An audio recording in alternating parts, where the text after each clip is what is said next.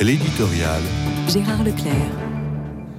Les derniers propos d'Emmanuel Macron à propos de la guerre en Ukraine ont forcément ravivé l'inquiétude de l'opinion. L'hypothèse d'un envoi de nos troupes sur le terrain constitue une avancée dans la co-belligérance dont on récusait jusqu'ici l'idée. Nos partenaires européens ont fait part de leur désaccord. Mais force est de s'interroger sur notre avenir commun face à cet engrenage dont on se demande jusqu'où il ira. Est-ce la paix qui est définitivement impossible en Europe? On ne voit pas comment cette guerre pourrait s'arrêter et la Russie est devenue définitivement notre ennemi, semble-t-il.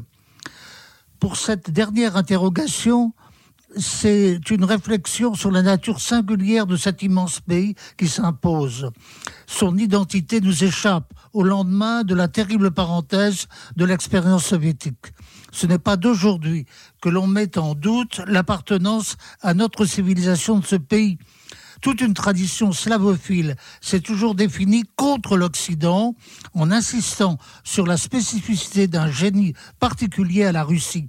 Ce génie est étroitement lié à l'orthodoxie, sa liturgie et son ancrage dans l'âme populaire. Doit-on dire que cette conception est caduque, car la religion n'a plus la même importance qu'elle avait au XIXe siècle, tel qu'un Dostoïevski pouvait la mettre en valeur? Pourtant, Poutine ne manque pas de se réclamer de cette identité religieuse, appuyée par le patriarche de Moscou. Mais déjà, le grand penseur Vladimir Soloviev avait formulé une critique fondamentale de ce qu'il appelait la servilité de l'Église nationale.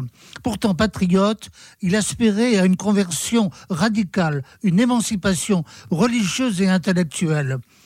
À l'époque, ce n'était pas l'Ukraine, mais la Pologne qui était en proie à une entreprise de russification forcée. Soloviev l'a qualifié de péché national.